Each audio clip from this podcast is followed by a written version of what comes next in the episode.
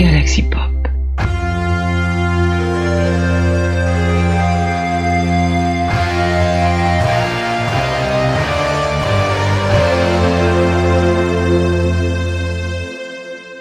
Bonjour, bonjour, bonjour à toutes et à tous et bienvenue dans cette nouvelle émission de Trek Storia. Bonjour Cyril, comment vas-tu? Bah toujours aussi bien. Ah, est-ce que tu entends les cloches sonner? Alors j'entends euh, des, des- oui des choses sonner au fond. C'est terrible. de toute façon, de moi de mon côté, t'entendras un chat miauler de temps en temps. Ah, Voilà, c'est génial, c'est génial, tu vois. On commence une émission, les cloches sonnent, les, les, les chats se mettent à miauler, tout est beau, tout est génial. Sonner un- trompettes et fanfares, euh, annoncer la bonne nouvelle. Nous arrivons. Ça peut être aussi un signe de l'apocalypse. Hein. Ça. Oui, surtout quand... euh. euh, Dis-moi, comment... euh, T'as regardé euh, euh, Double or Nothing? J'y arrive pas. AEW, j'y arrive pas. Je regarde de temps en temps sur, tout le- sur la chaîne YouTube de Toonami Toonami. les, les matchs quoi. Mais j'accroche pas en fait. Et alors c'est peut-être parce que ils ont une façon différente de procéder en termes de narration. Mhm. Mais euh, ouais, j'ai du mal à m'y intéresser. Euh, euh, je t'avoue que j'ai du mal à m'intéresser à la WWE aussi en ce moment. hein. Ouais. Mais euh, quoique le, le Money in the Bank était, Ah ouais, assez, Money in the Bank. Il était cool. était assez sympa dans, dans la façon de fonctionner. Ouais, je trouve qu'AEW, c'est... Bah, comment t'expliquer ça un petit peu? Sais, en science-fiction, t'as les trucs un peu... t'as, t'as Stargate qui est pour tout public, Mhm. tu vois, et t'as euh, Star Trek qui est pour public un peu plus initié, ou Doctor Who qui est pour public plus initié, quoi. Mhm. Ouais. Et bah, je trouve qu'AEW, c'est ça, quoi. C'est-à-dire que si t'as pas tous les codes, si tu sais pas ce qui s'est passé sur la NJPW, euh, euh, la AAA ou des trucs comme ça, bah, tu comprends pas l'intérêt du truc, quoi. C'est vrai, tu trouves? Ah ouais, Après, ça joue trop ouais. sur le du background. Il y a, hum, alors je sais plus, je crois que c'est Steve qui a expliqué que euh, il y avait des beaucoup de gens euh, qui ne ne fra- euh, qui n'applaudissaient pas ou criaient quand il y avait Kenny Omega parce qu'ils comprenaient pas le personnage et que le, le personnage de Kenny Omega, ben, il est hyper il est hyper japonisé dans, dans son style, tu sais les, gestes qu'il fait avec musique, ses là. doigts et tout les trucs. Ouais, la musique, elle est très bizarre la musique. Mais, et, Et, bah, c'est euh, Megalavania là, de, euh, du jeu euh, Undertale. Euh, Je connais Ouais. pas, mais euh, Ouais. mais c'est c'est vrai que c'est particulier. J'avais pas, ouais ouais ouais. Mais Mais moi je, ça, tu vois, la, la musique de Kenny Omega, ou c'est des trucs qui sont vachement recherchés, quoi. Hmm. C'est des trucs de niche. Et, et euh, autant, tu vois, la, euh, eux, ils partent du principe que quand tu rentres, t'as pas d'histoire arrière. Tout ce qui s'est passé avant la WWE n'existe pas, et donc ton personnage, il est né chez eux, quoi. Hmm. Et du coup, euh, t'as un truc plus ou moins un reboot, à- tu vois, un reboot au niveau zéro. Ouais. Euh, autant à AEW, il y a des trucs, quoi. Il y a des trucs et, et, et tu comprends pas tout. Et alors eux, ils ont pas de chance. C'est-à-dire qu'ils ont fait quelques épisodes avec du public, Hmm. une, une vingtaine, quoi, je crois. Et puis d'un coup, il y a eu ce problème. Hmm. Euh, et du coup, euh, ouais, j'arrive pas à m'en accrocher. Je- Ouais. ça, ça vraiment, ça m'intéresse pas. Autant j'aime bien Cody Rhodes. euh, Il y a deux trois gens euh, que, que j'aimais bien suivre là-bas, quoi. Mais du coup, je vois pas d'enjeu, je vois pas d'intérêt, je vois pas d'histoire. euh. Alors, je suis peut-être un public de. bah, je suis pas un smart, hein, je suis un... comment on appelle ça là? Un Marc. Bref, un marque. Je suis très, je suis très, peut-être très marque, mais euh, l'autre jour, je suis tombé sur la MLVP là, par euh, qui est diffusée sur YouTube et qui est commentée par Elite Catch Club et euh, et le gars de Wrestling Clinic. Bah, je trouvais ça plus intéressant qu'AEW, tu vois D'accord. parce que il y avait des, des, des il te racontait l'histoire il racontait des choses et t'avais l'impression de de, de, suivre quelque chose quoi alors que sur la EW j'ai pas l'impression de ça quoi D'accord. j'ai pas l'impression et j'ai vraiment que c'est une enfin, pour finir là-dessus j'ai vraiment l'impression que c'est une fédération d'ego on nous a pas laissé faire ce qu'on voulait ailleurs on le fait chez nous quoi Ah, ben c'est ça. Hein. et euh, ouais Mais ça après, euh, c'est, enfin, euh, ouais, ouais, ok, je vois, je vois ce que tu veux dire. Moi, je, je- bon, je, je regarde que les, les, les pay-per-view en ce moment parce que j'ai pas le temps de regarder les, les hebdomadaires. Il y a trop de choses à regarder, c'est pas possible. Mais euh, tu vois, je, euh, je, je regarde euh, avec autant de, de- d'appréciation euh, la EW, la WWE et la NJPW, mais c'est pas pour les mêmes choses, tu vois que je regarde les trois. Comme tu disais, je regarde la WWE, je pose le cerveau, je regarde et ça me ça m'éclate. Je regarde la, la EW quelque part un peu entre les deux, tu vois, un peu assez attentif, voir des des des des, des moves, enfin des, les combats sont quand même super impressionnants parfois. Et alors à la NJPW, le, le au Japon, c'est ce qui se passe dans les rings. Moi, je je, je suis en extase quand quand je vois Will Ospreay débarquer, je je suis ouf. Mais bon, c'est pas le sujet. Voilà. Hein. à part si tu veux qu'on parle de, l'épisode avec The Rock dans Voyager. Euh, pas très intéressant cet épisode. Tellement. Ouais, c'est une arène. Bon, rien, de, rien de particulier. Mais bon, euh, un jour, un jour, on, parlera de catch pour de vrai dans une émission. On verra. Il faudra que je Et dans la SF. Et dans la SF. Et dans la SF, du catch dans la SF. Eh ben, ah, moi je me souviens de Jean de la Lune dans le, le livre de John Varley, euh, Jean, euh, Jean de la Lune, euh, G-E-N-S, hein, les gens, les personnes qui habitent dans la Lune. Ils font du. Alors ce sont des combats à mort, sauf qu'en fait les gens sont immortels, donc en fait ils s'entretuent genre ça, ça finit mais super mal, hein, ils se décapitent et tout. C'est de, de manière hyper hyper spectaculaire et c'est hyper scénarisé façon catch. Euh, sauf qu'à la fin, ben, vu qu'ils ont de la technologie euh, tellement développée, ben, ils, se, ils réaniment les corps, quoi. Ils les remettent en vie. Et c'était, je me, je me souviens avoir lu ça adolescent, et j'étais là, waouh, c'est cool et tout. le, le catch dans la SF. Bref, de quoi est-ce qu'on va parler aujourd'hui, euh, Cyril? On va parler un peu de la directive première. Ça va pas être très long, il n'y a pas 10 000 choses à dire, mais effectivement, hmm. en travaillant sur mes prochains épisodes de Star Trek Historia, euh, je voulais faire un point sur la directive première et je me suis aperçu que c'était pas si simple que ça, notamment grâce au livre de Fabrice Desferrard, que j'ai pas lu en entier, parce mhm. qu'on en parlera tout à l'heure, c'est quand même un peu compliqué à, à suivre. Ça fait des notions de, droit ou de choses comme ça, donc qui sont pas indigestes, mais où il faut vraiment ah, avoir un temps de cerveau. Euh, je, je, me demande si c'est pas le genre de, de livre qu'il faut lire, tu sais, euh, ah tiens, je cherche euh, un sujet précis ou un truc et bam, tu lis exactement. tel chapitre. C'est exactement. C'est pas, le genre de choses que tu peux lire euh, d'un tenant Après, il est genre très... de Non, non, j'exagère un peu, mais il est très vulgarisateur. Ouais. Si vraiment tu as un week-end avec un cerveau disponible, tu peux te connecter très facilement là-dessus. c'est très pédagogique, mais c'est pas le genre de livre où tu peux décrocher. C'est-à-dire que euh, cérébralement, si tu vas le relire 15 jours après, tu auras du mal à t'y remettre. Quoi. Hmm. Ouais, je vois ce que tu veux dire. Ok. Moi, je l'ai pas à la maison, mais on va y en parler dans quelques minutes. Et on va débuter les questions alors? Eh ben, allons-y. Alors, on a reçu quelques questions et euh, ben, en fait, il y en a une seule qui est hors... Euh, ah tiens, non, si, il y en a deux qui sont euh, un, peu hors sujet. Euh, on reprend la question de Kyle Reese. Alors, Kyle, il nous avait demandé il y a il y a deux mois, deux ou trois mois déjà, euh, de parler des écrivains de SF qui avaient fait des scénarios pour euh, la série originale de Star Trek.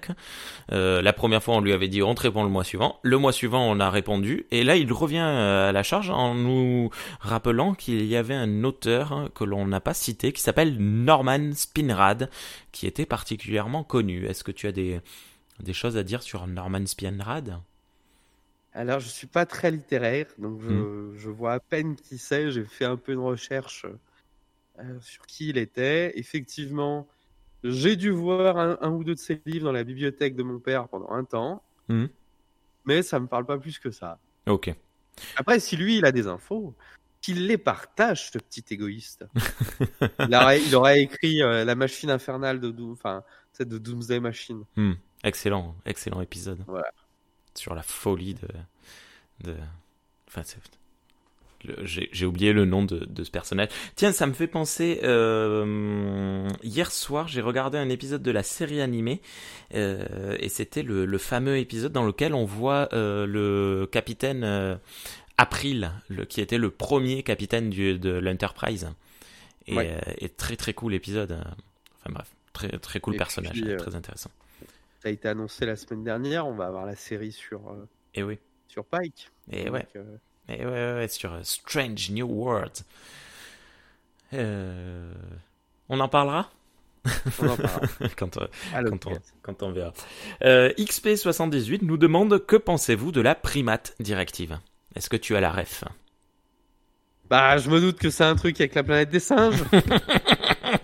tu dois en avoir marre. Tous les mois, on en parle. Non, non, mais Donc, euh, bah, The Primate Directive, c'est euh, un crossover euh, de chez Boom Studios, écrit par les frères Tipton, hein, Scott et David, que j'encense en permanence, dans lequel l'équipage le, le, de TOS se retrouve, enfin, enquête sur des agissements étranges des Klingons. Et ils vont donc, les, les Klingons ont trouvé un passage vers un univers parallèle dans lequel eh bien, les humains n'existent plus, euh, pas du moins euh, avec l'intelligence et la, force qu'ils ont euh, dans l'univers Prime, mais ils ont été remplacés par des singes. Et donc en fait, les Klingons euh, euh, essaye de conquérir euh, l'espace de, comment le, système solaire alors que les singes sont dominateurs sur la planète. Et en fait voilà c'est un super super crossover vraiment extrêmement bien écrit avec des personnages très intéressants. Et c'est très sympa. Voilà donc, euh, si vous avez chez vous euh, The Primate Directive, alors ça n'a pas été traduit, ça n'existe qu'en version euh, anglaise, américaine, et mais par contre, vraiment, jetez-vous là-dessus. Vous avez une traduction, si je dis des bêtises, vous avez une traduction sur le site de USS Saga, très très bon site qui qui traduit des œuvres très régulièrement. Voilà. donc, allez. Petite question un peu légère à propos de la directive première. Winnie Taniguchi nous demande y a-t-il un seul épisode où ce règlement, soi-disant sacré, est respecté? Alors, euh, oui et non. Euh, comment dire? Euh, En fait, justement, là, dans le livre de Fabrice Desferrard, on nous explique que la directive première, bon, c'est une règle, mais c'est pas, un, enfin, si j'ai bien compris, c'est pas un dogme. C'est-à-dire que c'est une règle qui est laissée à l'interprétation du capitaine mmh. euh, parce qu'elle englobe tellement de choses que effectivement, de... dès qu'un officier se retrouve, euh, je vais reprendre mon explication. En gros, dans, Star Trek, en fait c'est vachement compliqué parce que c'est un truc un peu paradoxal.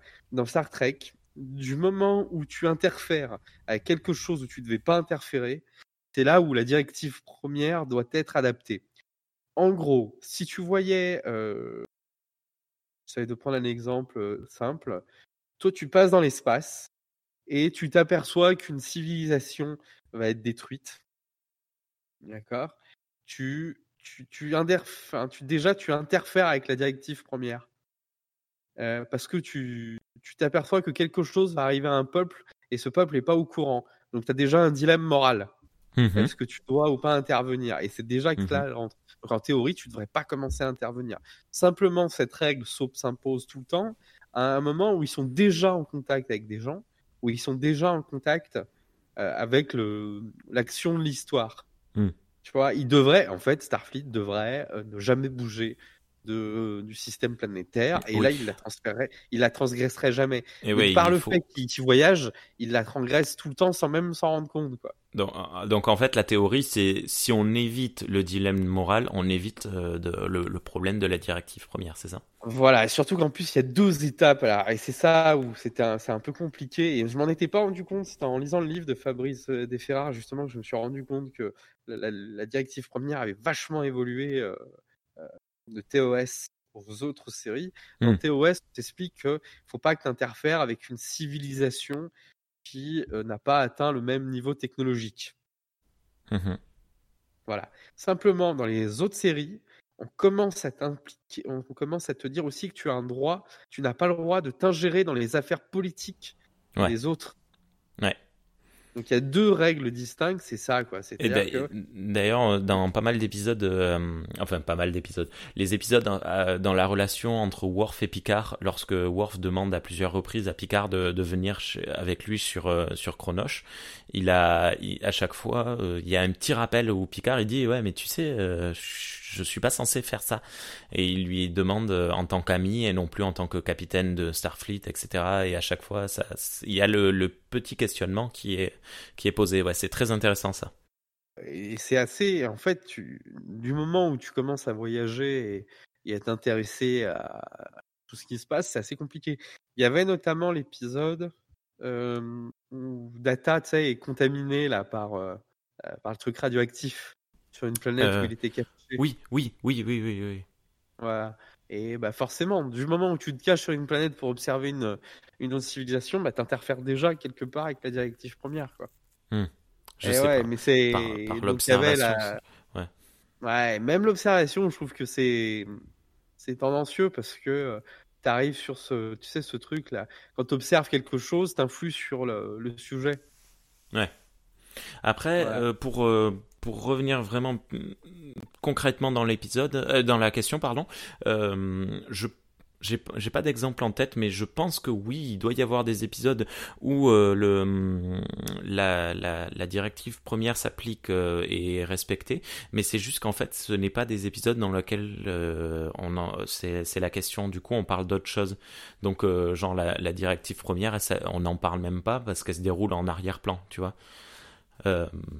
J'essaye de, trouver un exemple, mais, euh, mais par exemple, alors je me souviens plus de, du nom de cet épisode, mais il y a un épisode où il y a des euh, humanoïdes euh, poissons qui viennent sur l'Enterprise, qui sont en état de stase le temps de, du transport, machin. Et, et lorsqu'ils se réveillent, on leur donne à manger comme ils, ils désiraient, tout ça. Et là, il n'y a pas de hum, vu que c'est pas le sujet, ben il n'y a pas de problème, tu vois. Il n'y a pas d'un ouais, mais c'est pas vraiment une, question de Non directive mais c'est tout le problème, c'est que c'est quand ça arrange. Enfin, je veux dire, c'est une règle morale. C'est Hmm. là où alors il l'explique dix fois mieux que moi, Fabrice Zeffera, mais c'est une règle morale. C'est-à-dire que euh, comme toute règle morale, elle est soumise un peu à l'interprétation et elle est là pour être un garde-fou, Hmm. plus qu'une règle, pardon, dogmatique, plus qu'une règle à appliquer à la lettre. Hmm. C'est pas comme la directive Oméga qui est à appliquer à la lettre. Voilà, et on Oh. le voit quand Jean Noël doit l'appliquer, c'est tout de suite. Il n'y a pas à tergiverser, il n'y a pas à réfléchir, il faut le faire tout de suite parce que c'est la règle. Euh, la directive première, elle est là pour encadrer, pour éviter donc pas mal de choses qu'on verra plus tard, quoi. Mais elle est là pour euh, donner un cadre, voilà, un cadre euh, d'évolution au cas où Hmm. euh, tu te retrouves à interférer avec qui tu devrais pas, quoi.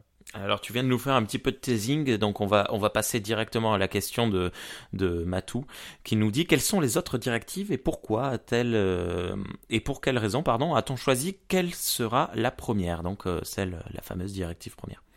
Alors, moi, je pense que déjà, pourquoi c'est la directive première? Je pense que c'est une directive qui est donc appliquée par les Vulcains depuis, euh, depuis le début de leurs voyages spatiaux. C'est-à-dire qu'on sait que les Vulcains ont observé la Terre à plusieurs, plusieurs moments, notamment avec l'épisode avec, Mhm. comment on appelle ça, là, avec euh, la grand-mère de Tipol, qui est sur Ah Terre, oui, là, dans, une, euh, dans une ville, voilà, et ils observent l'évolution des humains. Et si oui ou non, il faut intervenir avec eux. Et eux ne sont intervenus que quand les humains ont dépassé donc la, la vitesse de distorsion, enfin ont atteint la vitesse de distorsion. Je Ouais. pense que c'est une règle qui a été mise en place très rapidement pour éviter aussi que tout le monde se prenne pour Dieu. Alors il y a des épisodes, on, on l'a vu surtout dans TOS, c'était un, un truc assez récurrent Hmm. où un gars venait sur une planète euh, qui n'était pas aussi avancée et influençait la, la technologie pour en devenir son, son maître absolu. Hmm. Euh, voilà, euh, je pense que c'est surtout un garde-fou, quoi. C'est un garde-fou, c'est aussi vu qu'il y a une, une deuxième règle, temps- enfin une deuxième règle taxi dans la directive première de tu t'occupes pas de la politique interne des autres planètes.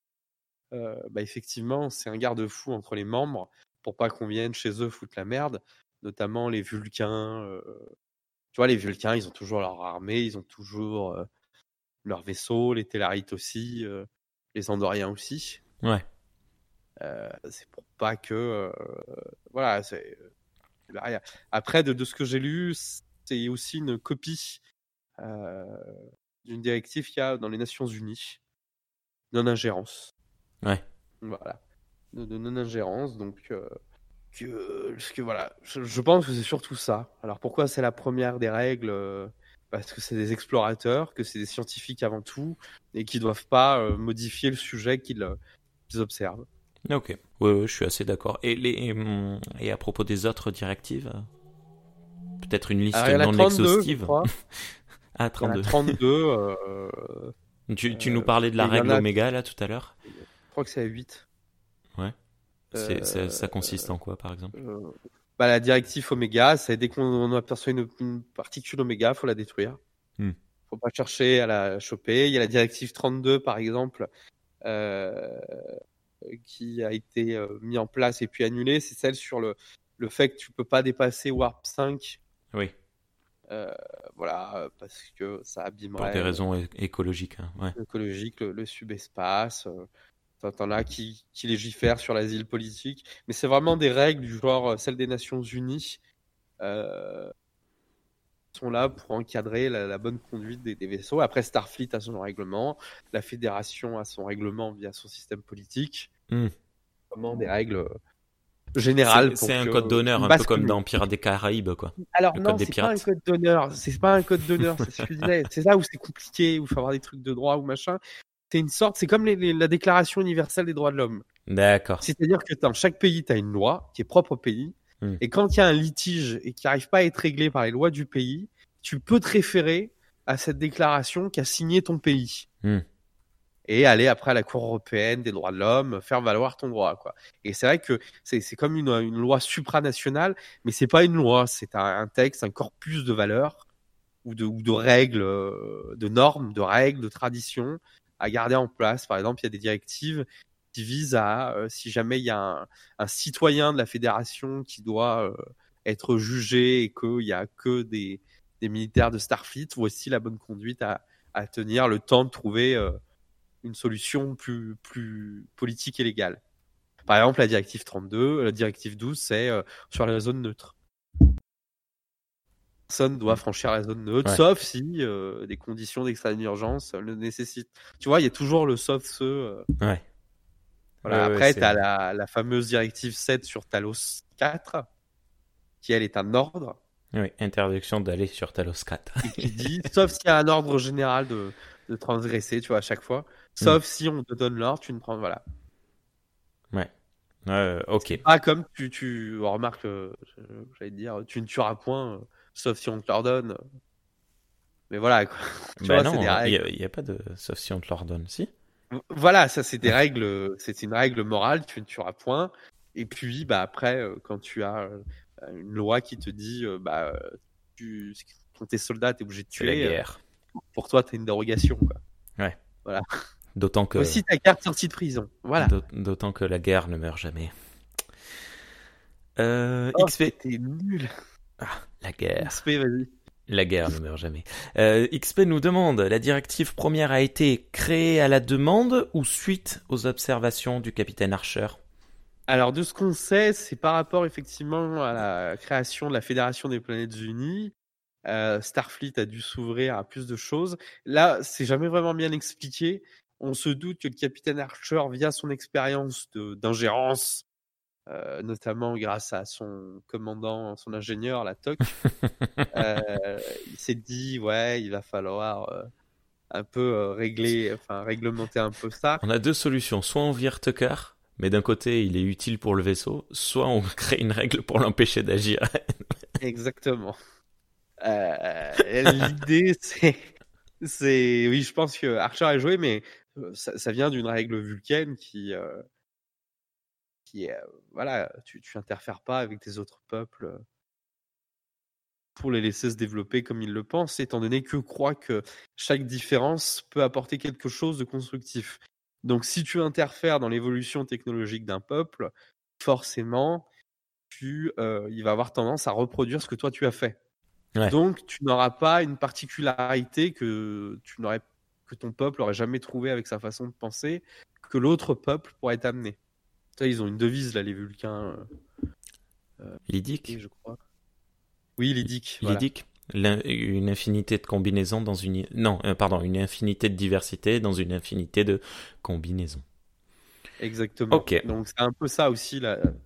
cette règle vulcaine de la directive première et qui après est repris par la fédération et est complétée euh, au fur et à mesure de l'exploration. Il y a quand même une directive première temporelle également.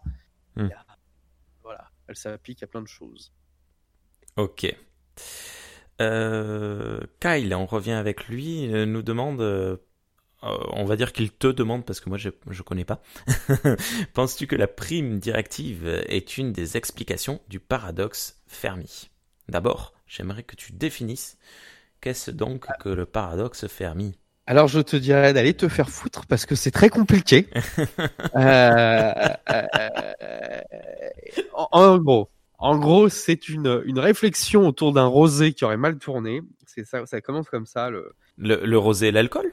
Non, c'est moi qui exagère, mais ah oui, en d'accord. gros, le paradoxe de Fermi. Fermi est un, euh, est un physicien italien euh, qui en 1950 établit cette possibilité. Et en fait, il établit ce, ce paradoxe, pardon, euh, suite à une discussion à la Big Bang Theory avec d'autres potes à lui euh, autour d'un café, de vin ou je sais quoi. Mais en gros, c'est une, explica- enfin, une discussion assez virulente qui l'a poussé à réfléchir.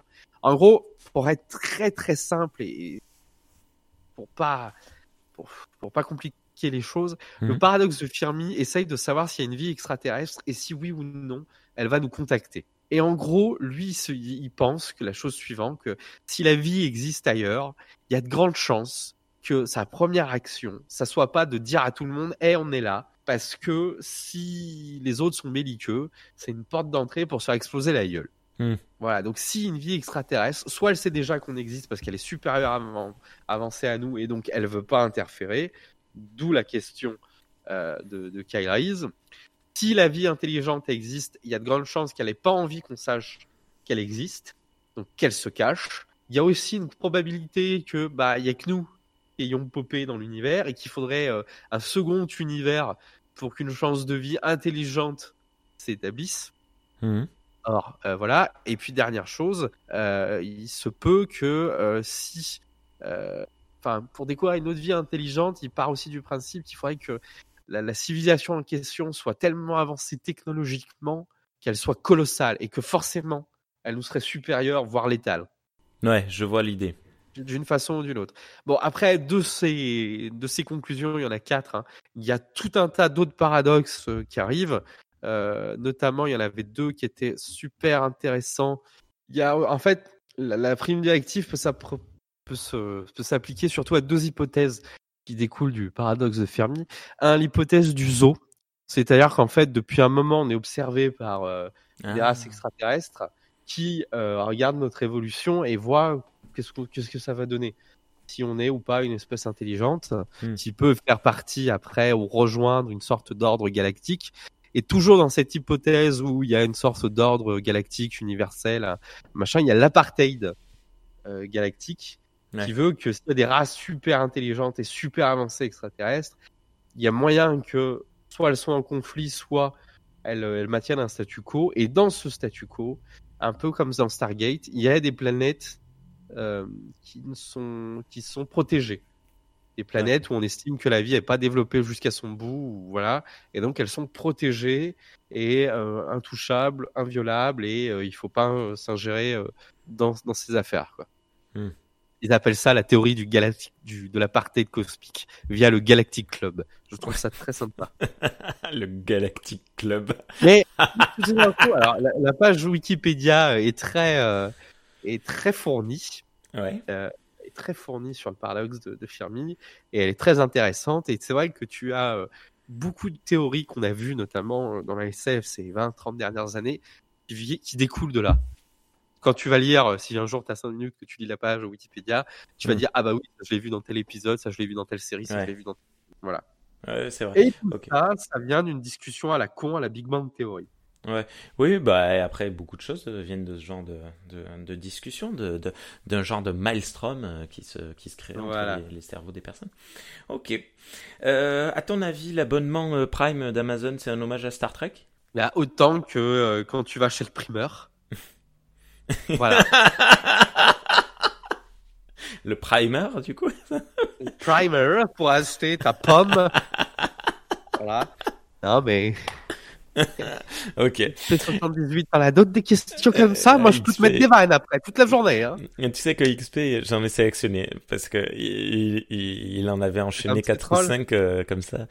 Euh, J'ai gardé celle qui m'a fait le plus rire. Euh, et on va terminer avec la dernière question. Alors, depuis tout à l'heure, tu n'arrêtes pas de citer le droit selon Star Trek de Fabrice Def Defferard. Des Ferrars ou des Ferrars, je ne sais pas. Et euh, Thierry, euh, du super podcast pour une poignée de reviews, nous demande que pensez-vous du livre Le droit selon Star Trek, euh, où Fabrice Desferrard explique comment et pourquoi, d'un point de vue juridique, la directive première est en fait toujours respectée dans Star Trek, et là, entre parenthèses, il rajoute, sauf dans Into Darkness, seule exception à l'époque de l'écriture de son livre. Euh, alors j'ai pas tout, tout, tout lu non plus parce que comme je l'ai dit hein, et comme tu le faisais remarquer, c'est ce genre de livre où tu vas chercher une information euh, précise. Mmh. Euh, oui, comme on l'a un peu évoqué, le problème de la directive première, c'est que c'est pas une règle dure, c'est une règle souple mmh, et que bah, forcément à chaque fois que tu es face à une situation particulière, tu vois comment la directive première peut s'appliquer. Mmh. Voilà. Comment, là, dans ce cas-là, elle peut s'appliquer euh, ou comment elle ne s'applique pas. Euh, comment tu pouvais pas faire autrement, quoi. Et c'est là où c'est intéressant, et c'est le livre explique cela euh, aussi, quoi, en prenant des cas assez précis par rapport aux épisodes. et c'est là où, voilà. Après, j'ai pas tout lu. Encore une fois, c'est un livre où il faut se laisser du temps de réflexion. Un livre qui te fait réfléchir. Malheureusement, dans notre société, on n'a plus trop l'habitude d'avoir des réflexions si poussées. Hmm. Et surtout un livre écrit par un docteur en, en droit. Hmm. Donc il y a aussi une façon de cheminer qui n'est pas commune à, à nous autres euh, baccalauréat lambda. et, euh, et, non mais c'est vrai que du coup des fois à lire c'est très vulgarisant donc ça va c'est accessible mais la façon de réfléchir la façon d'amener un truc de tu, tu vois ça m'a rappelé certains cours magistraux de de fac où, t'es paumé. Tu comprends deux ans après ce que deux ans après ce qu'a voulu dire le prof, mais t'es paumé quand même euh, sur l'instant, quoi. Hmm. Voilà. Ouais, surtout euh, pour les personnes comme moi qui ont mis 5 ans pour avoir le bac. C'est long. c'est long. C'est trop. Bref. Ok. Ben, on a fini avec les questions. Est-ce qu'il y a d'autres sujets que tu voulais aborder à propos de la directive première? Ben oui, c'est une jolie hypocrisie cette chose-là, la directive oh. première. Eh ben si, je vais oh, t'expliquer. Il y a un truc assez sympa avec la directive première, c'est. Toi, et attends, attends, attends, attends. Toi, euh, on dit les Borg, ouais, c'est de l'hypocrisie, euh, machin. Euh, en fait, les Borg, c'est pas du tout ce qu'on croit. l'univers miroir, ah, c'est n'importe quoi. En fait, l'univers miroir, c'est l'univers prime. Dès, dès qu'on aborde un sujet, tu vas à contre-courant tu es un, un, transgressif de, de, de, Star Trek. C'est pas possible. Je vais utiliser un mot qu'on utilise beaucoup dans le marketing. Je suis disruptif. Disruptif, voilà. Ah oui. tu, tu, tu, tu, es la, la, personne la plus polarisante de l'univers Star Trek. Non, en fait, qui est compliqué. Mais non, mais, tout, et, et, du coup, je donne de la réflexion à vous, petit peuple. Remerciez-moi, nourrissez-moi. Bref. Oh euh, non, en fait, dès que tu t'intéresses à la directive première, tu t'aperçois qu'il y a une sorte de paradoxe dans l'univers de, dans la construction politique de Starfleet et, de comment ça a été imaginé.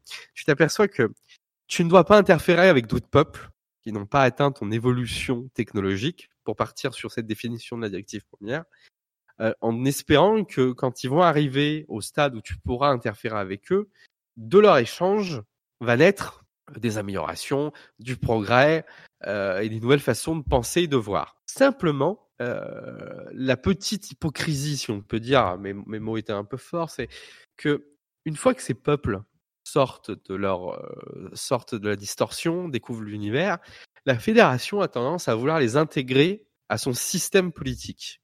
Or, pour rentrer dans le système politique de la fédération, il faut, et on l'a vu avec les Bajorans par exemple, il faut répondre à des critères euh, économiques, sociaux, culturels, qui font qu'en fait, il y a une uniformisation finalement des peuples. Mmh. Alors, totalement. les Vulcains ont leur logique, les, les Tellarites euh, ont, leur mauvaise foi, les, euh, les Andoriens leur, leur excès. Et ce qui est rigolo, c'est que sur ces quatre peuples fondateurs de la Fédération, on retrouve des traits de caractère commun à ce qu'est un humain. C'est-à-dire, il est logique, il est de mauvaise foi, et il aime bien la bagarre. Mais de toute façon, euh, c'est un, un, des gros défauts de, de Star Trek, euh, sauf dans certains très petits cas, c'est euh, le l'anthropomorphisme qu'ont toutes les espèces membres de la Fédération. C'est tous des humains.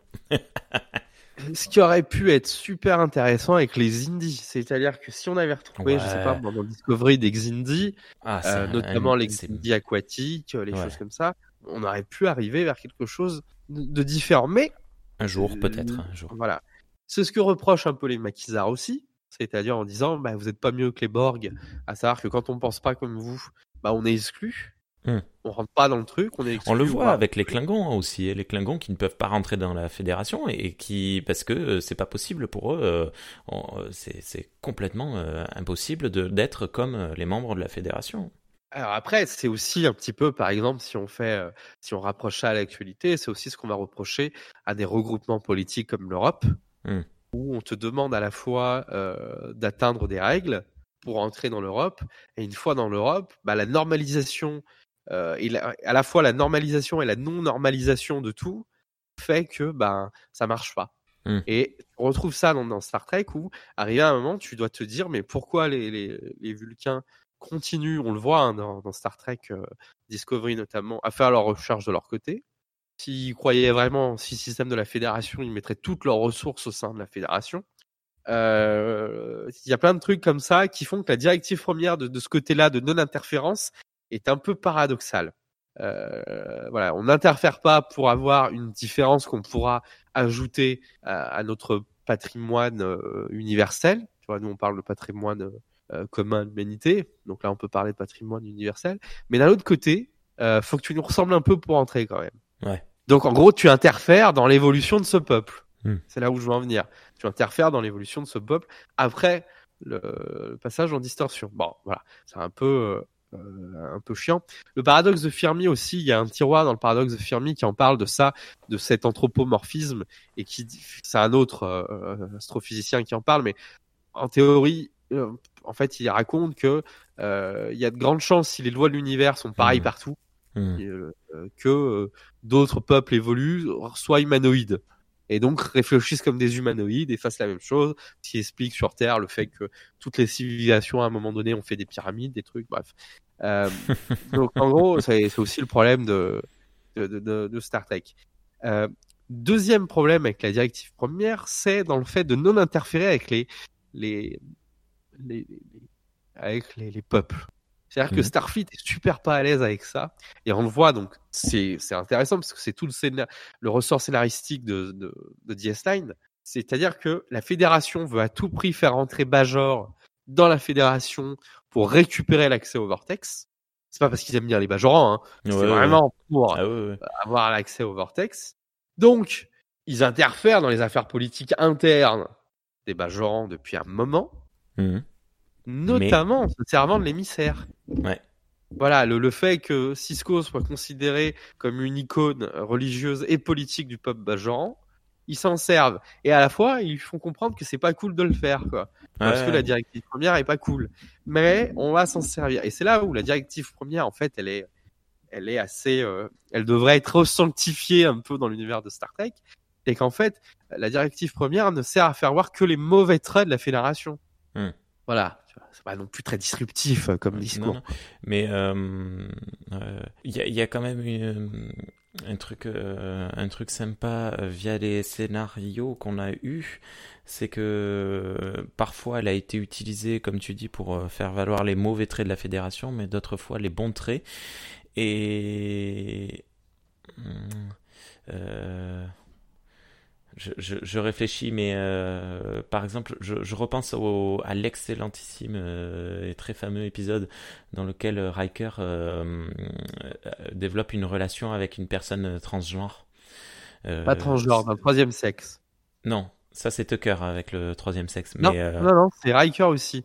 Donc il rencontre un peuple, Tucker, où il n'y a pas de, de genre. Non, mais moi je te parle de Riker. C'est celui-là dont tu parles. Oui, oui. de Riker, je l'ai vu il y a pas longtemps. Oui.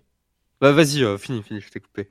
Non, mais que euh, euh, ces, ces personnes-là refusent les questions de genre et du coup, il n'y a, a, pas de genre. Non, si, non, mais je sais plus. Il n'y a plus, il y a pas de genre. Il n'y a, pas de genre. C'est interdit d'avoir un genre. Et, et c'était l'occasion de parler pour pour Star Trek, c'était l'occasion de parler de d'homosexualité, de transgenrisme, etc. Bon, enfin voilà. Et et là, en l'occurrence, la fédération est représentée comme positive.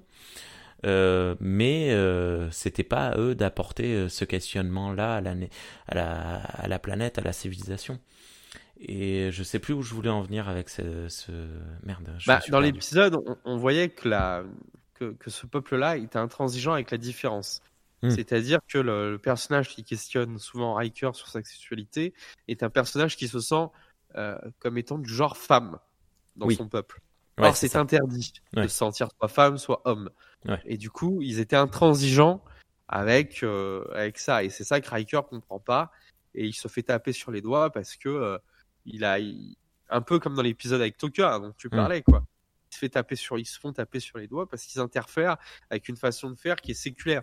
Mais d'un autre côté, euh, c'est là où je disais que c'est compliqué la directive première parce que les mecs de la fédération, ils en sortent avec un, un certain des, des, des valeurs, mmh. des valeurs d'égalité, de euh, de différence et choses comme ça. Or, de temps en temps, ils vont sur des mondes où la différence doit être bannie, et forcément, ça va rentrer en conflit avec ce qu'ils ont appris. Ce qui est euh... paradoxal. Et voilà. C'est rigolo. Et, et voilà, euh, c'est un peu compliqué. Ouais. Après, c'est, euh, je trouvais que Stargate là-dessus avait une logique beaucoup plus simple la logique était, tu sais, quand tu vois le, la logique des anciens dans, Star dans Stargate et un peu la logique de la Fédération. On n'interfère pas avec des peuples moins évolués. Or, c'est tout le problème. C'est-à-dire, à force de ne pas interférer avec des peuples moins évolués, il laisse les autres peuples évoluer, euh, prendre du pouvoir et, de la une certaine domination qui fait que bah, les peuples qui auraient pu se rebeller le feront jamais parce qu'ils n'ont jamais atteint le stade qui leur a permis de, de résister. Ouais. Et c'était intéressant de le voir sur un autre point de vue. Mmh. C'est-à-dire que tout le long, euh, euh, ils interfèrent avec les autres en disant, bah, nous, c'est pour avancer, et puis si ça vous fait avancer, tant mieux, quoi. Et on remet en, en place cette règle de non-interférence avec les, les, peuples moins avancés, quoi. Qui était un problème en soi. Je crois que Stargate là-dessus était plus, était mieux Mais dans, dans euh, d'exploration, quoi. Euh, c'est ouais, c'est pas vraiment le même euh, constat de départ en fait. C'est ça le problème aussi, c'est que là, euh, pas, dans voilà. Star Trek, l'humanité qui débarque, ouais, je, je, je, sais pas, il y, y avait d'autres espèces qui avaient été, qui avaient une plus il y grande a les Furlongs aussi là, qui, veulent pas interférer. Il y a les Furlongs aussi dans Stargate qui veulent pas interférer avec les autres peuples, mais qui sur le fond interfèrent quand même un peu quoi. Hmm. Je, je connais pas assez bien Stargate, mais, mais ok. Ok, je vois ce que tu veux dire. Ok, bien. Est-ce que toi tu as des questions là-dessus? Euh, Non, j'ai des petits jeux de mots, mais euh, sexuels et interdits avec le l'acronyme le, DP hein, pour euh, directive première. Hein. Mais euh, je, je n'en parlerai pas dans les micros. Mais c'est tout. Non, j'ai rien de rien de plus à dire pour le moment. Ah, C'était une petite réflexion sur la directive première. Ouais. Rien de transcendant non plus, mais qui est assez intéressante sur le sur le fond et que alors est-ce que dans les prochains épisodes de Discovery on va nous reparler un peu de la directive première temporelle? Mmh. on a un peu vu dans DS9 euh, avec cette brigade qui s'occupe de ça.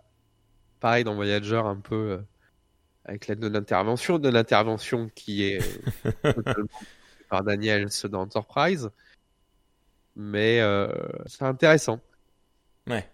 Intéressant à et même ce, ce côté, euh, dès que tu observes quelque chose sur le fond, quand tu l'observes, tu modifies peut-être aussi son comportement. Euh, donc, est-ce qu'il n'aurait pas même mieux valu sur la, sur la Terre de rester dans le système solaire et attendre que les peuples viennent rencontrer les terriens pour bien respecter la directive première, Hmm. tu vois? Ça aurait été ennuyeux. Oh, peut-être pas, peut-être pas. Ouais, on aurait fait Anyway. d'autres choses, on aurait joué aux cartes. un Ah oui, on aurait tué d'autres gens. Oh là là. C'est chaque fois Ouais. qu'on rencontre un peuple, on l'extermine. Hmm. C'est pas cool non plus, quoi. C'est un code moral aussi, ça fonctionne. Eh, regarde, avec les Vulcains, ça s'est plutôt bien passé. On s'est fait annexer 50 ans, mais ça s'est plutôt bien passé. voilà. Ensuite, on rencontre les Romuliens, guerre. On rencontre les Klingons, guerre. On rencontre les Cardassiens, guerre. Les On rencontre les Andoriens, presque guerre. Ouais. Les Xindi, guerre. Euh, c'est terrible.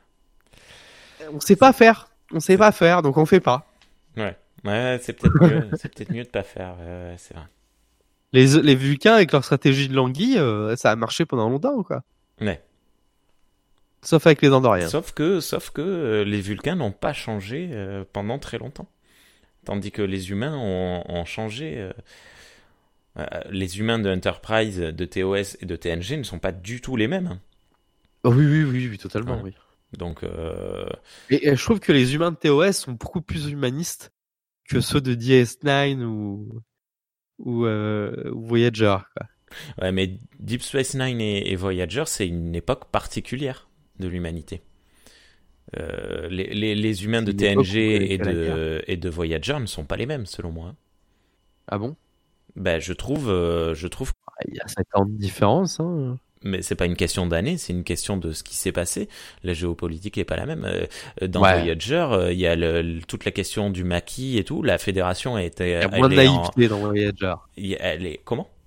Il y a moins de naïveté, il y a moins de ça, disons que le, la fédération a fonctionné pendant des années et là avec euh, la question du maquis, euh, la fédération commence à arriver à son peut-être pas à son terme, mais à un moment où elle est censée être euh, se, se retravailler, se, se remettre en question. Et, euh, et, moi, je trouve ça intéressant de voir que, ouais, euh, Janeway, euh, euh, tu la mets face à Picard, c'est pas du tout les mêmes solutions apportées au même problème. Et c'est pour ça qu'elle est amiral avant lui. Ouais, voilà. et, mais, enfin, moi, je, je, je, trouve ça intéressant parce que ça a été bien bien fait au fil de, du temps grâce à Deep Space Nine. Il y, a, y a eu des oui, oui, l'humanité est devenue plus, plus réaliste, moins naïve. Euh, je ne sais pas si c'est le bon terme naïve, parce que, comme je le dis, ça fonctionnait à l'époque des TNG. Euh, c'était pas de la naïveté, ça, ça fonctionnait. Donc c'était euh, c'était concret, non? En fait, ce que, tu veux dire par là, c'est qu'effectivement, entre TOS et TNG, les premières saisons, on va parler de l'espérance, on va parler de, euh, de projets. Et c'est vrai qu'après l'arrivée des Borg, avec DS9 ou machin, on est dans du concret, on est dans du réel, on est moins dans de la philosophie, on est moins dans de l'humanisme. C'est ce qui a aussi pu déplaire à pas mal de gens. Hein. On est sur des problématiques concrètes et réelles. DS9, c'est la guerre. Euh, Voyager, c'est la survie. Euh, c'est la survie en plus dans un, dans un univers politique qui a changé, comme le nôtre, dans ces années-là. Mm. Euh, les années 2000, c'est des changements euh, colossaux. Donc on commence, je pense, enfin notre génération, on est à peu près de la même, quoi, celle qui, est née dans les années 80. Hmm. Euh, on a tout connu. C'est ça qui est rigolo. Et moi, je commence maintenant, du haut de mes 30 piges, à m'apercevoir à quel point les choses ont changé sans qu'on se rende compte. Et à quel point on est dans un truc euh, euh, différent, hmm. sans repère. Et je pense que Voyager traduisait bien ça, quoi. Le côté, même Star Trek Discovery le traduit vachement bien, quoi. Le fait que tous les repères ont changé, quoi. Hmm. Et euh, mais euh, voilà, ça c'est vachement anxiogène comme fin d'émission. Non, mais c'est bon, c'est bon, c'est bon, c'est bon, t'inquiète. C'est pas fini.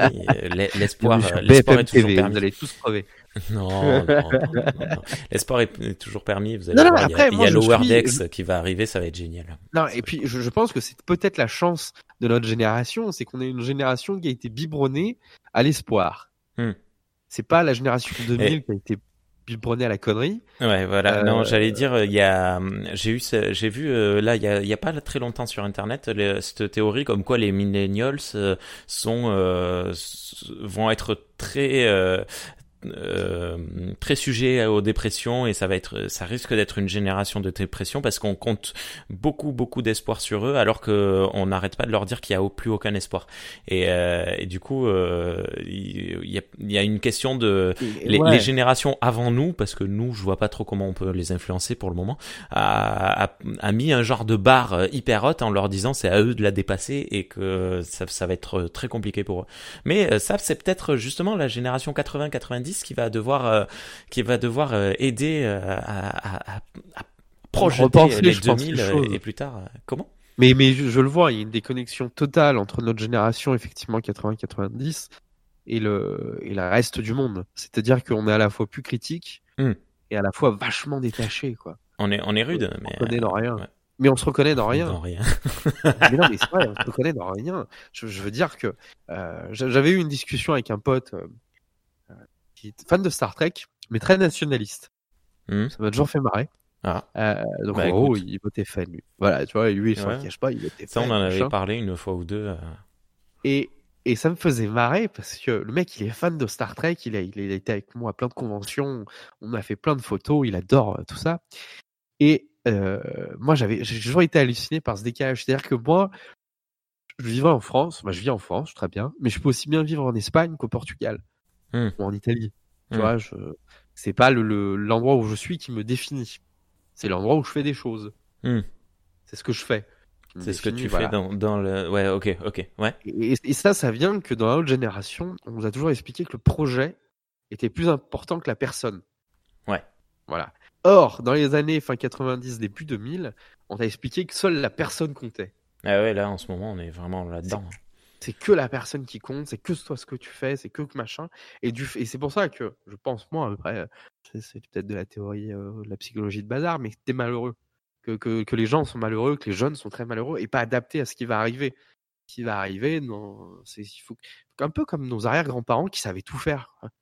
Hmm. Ouais, euh, parce qu'ils savaient que le, le projet était plus important que leur petite personne. Par contre, que sans eux, le projet se faisait pas. C'était là qui était intéressant d'être, euh, de, vivre. Or aujourd'hui, on t'explique que euh, on s'en fout du projet, c'est toi qui compte. Mais une fois que toi, tu as fait le tour de toi-même, c'est-à-dire que tu as fait, t'as pris 10 secondes pour faire un, un pivoté sur ta gueule, qu'est-ce que tu fais? Et c'était là où Star Trek était intéressant, parce que Star Trek a toujours mis en avant le projet. Et j'ai jamais compris ce pote qui était nationaliste en étant fan de Star Trek. Et je me suis toujours dit, il a rien compris. Alors, Tu alors, Trek, euh, on en avait parlé, mais il y a des épisodes où il devait bien se faire chier quand même. Ah bah. Voilà, Darmok par exemple, dû dire ah, putain. Enfin, voilà, mais, mais c'est ça qui était, qui, qui, qui était Ouais. génial avec Ouais, notre, ouais, ouais. Et pourquoi on est la génération shonen aussi? Pourquoi on est la génération Club Dorothée? Souvent c'est pris avec mépris, mais Club Dorothée, on nous apprenait que avec ta bande de copains, tu pouvais faire des choses incroyables. Hmm. C'est con, hein Quand tu regardes Dragon Ball, il n'y a pas que Sangoku qui se prend des beignes, quoi. C'est chacun leur tour. quoi. euh, voilà, quand tu regardes les, les mangas et machins, c'est c'est tous qui allaient euh, se prendre une, une déculottée ou gagner. Hmm. C'est c'est con, mais et ça a changé ça de, de façon euh, euh, terrible. Mais ça s'est vu avec des séries, euh, des très mauvaises séries. Tu sais, quand on a commencé à tout centraliser sur un seul personnage, déjà dans la, la pop culture, Ouais. t'es mal barré. Il y a une, euh, une, une excellente série là actuellement qui est en train d'être diffusée sur euh, Netflix. C'est un dessin animé pour, euh, c'est plutôt axé enfant. Et je l'ai découvert avec mon fils. Il est un peu jeune pour la comprendre, mais je pense qu'il la comprendra dans, dans, dans un an ou deux. Euh, c'est euh, DC Super Heroines. Oui, euh, sympa. qui, est, qui est super chouette euh, sur euh, bah, justement le travail d'équipe, le- le- l'importance de, de, de l'entente, tout ça. Et c'est rigolo parce que chaque épisode est centré sur une héroïne, mais elle est tout le temps entourée des autres. Et il y a, il y, a, il y, a, il y a quelque chose à creuser dans cette série, je pense, qui est, Bah. qui est vraiment chouette. hein. sans, sans vouloir faire aussi de la sociologie de bazar, encore une fois. Alors les Japonais, bon, avec les problèmes que ça impose aussi, hein, au Japon, quoi, mais le- les Japonais sont éduqués dans l'œuvre collective et pas. Putain, je suis en train de virer communiste là. Mais ils Non, sont en bah, train de, ils, ils- ils sont dans le projet euh, euh, en com, ils font des choses en commun. Voilà, c'est-à-dire qu'ils sont, c'est le projet. Il n'y a pas d'individualité dans la culture japonaise. C'est relativement mal vu d'être japonais. Après, ça intègre, ça, ça, ça amène des défauts qui sont hallucinants. Hein. Euh, Ils ont un mot pour l'hypocrisie euh, dans le travail. Euh, ils disent jamais non, ils savent pas dire non. euh, ça entraîne des drames. hein. Mais il y a quelque chose à exploiter de, de ce côté-là. Et je pense que euh, moi, c'est ce que Star Trek m'a toujours appris. Même si je suis pas un, fan du travail d'équipe, j'aime, enfin, j'aime m'entourer d'une équipe pour un travail. J'aime pas tout faire tout seul. Même Ouais. si je pourrais sur certains trucs. J'aime pas tout faire tout seul parce que euh, pas que je suis un, je sais pas, moi je suis un, je suis un philanthrope à la base quoi. Mais le projet commun c'est toujours plus intéressant parce que effectivement il y a quelqu'un qui va penser à un truc que toi ton cerveau il est pas formé à, y penser quoi. C'est, euh, je vais reprendre les, le, le, la devise d'une école euh, chrétienne que je connais qui dit euh, tout seul on va plus vite, ensemble on va plus loin. Ouais ouais oui mais c'est ça. hein. Après Là, faut- tu vois, on termine là sur une, une vision ultra positive. Voilà, voilà. Non, mais je, moi, je suis convaincu de ça. Après, euh, tu, vois, j'ai jamais, enfin, j'ai toujours adoré l'audiovisuel pour ça.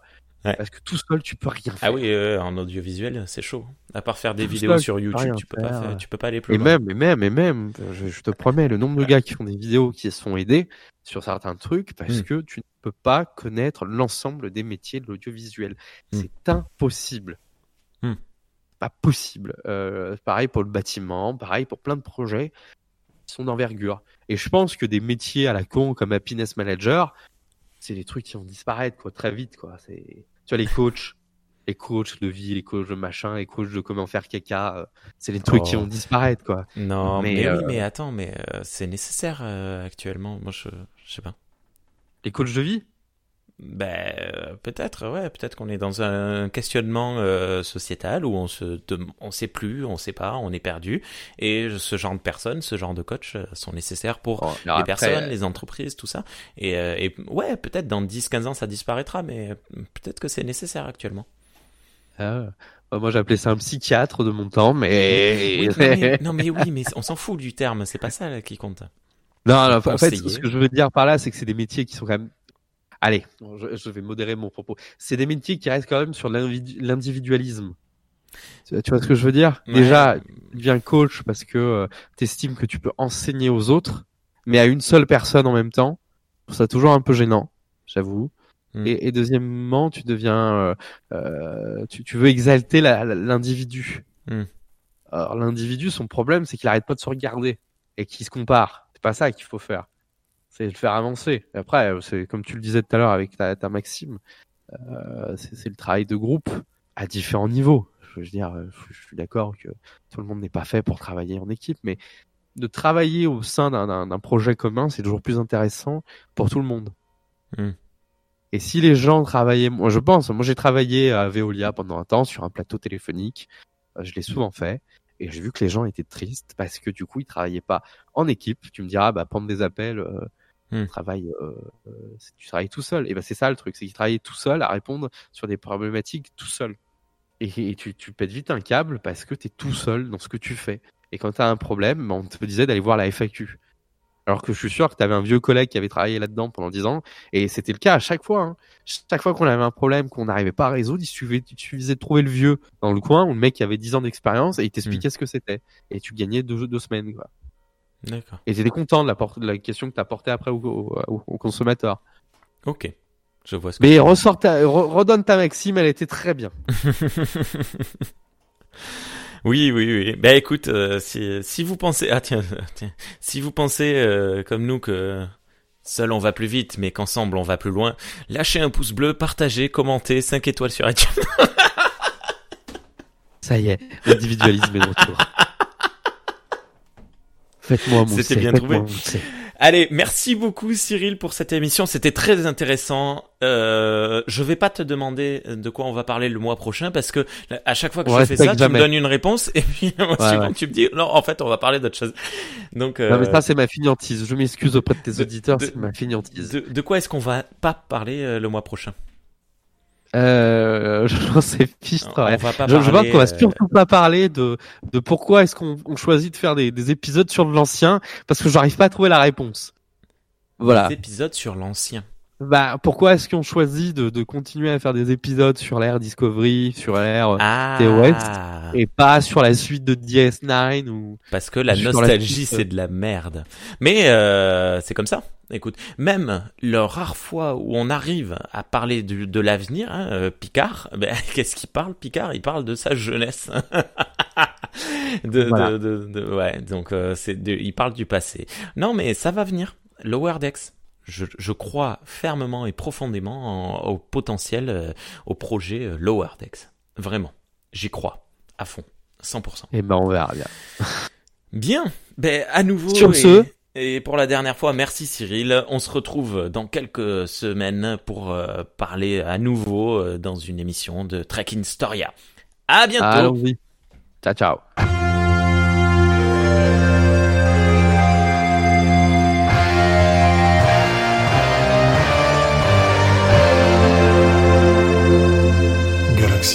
Galaxy Pop, Galaxy Pop. Galaxy Pop, Galaxy Pop.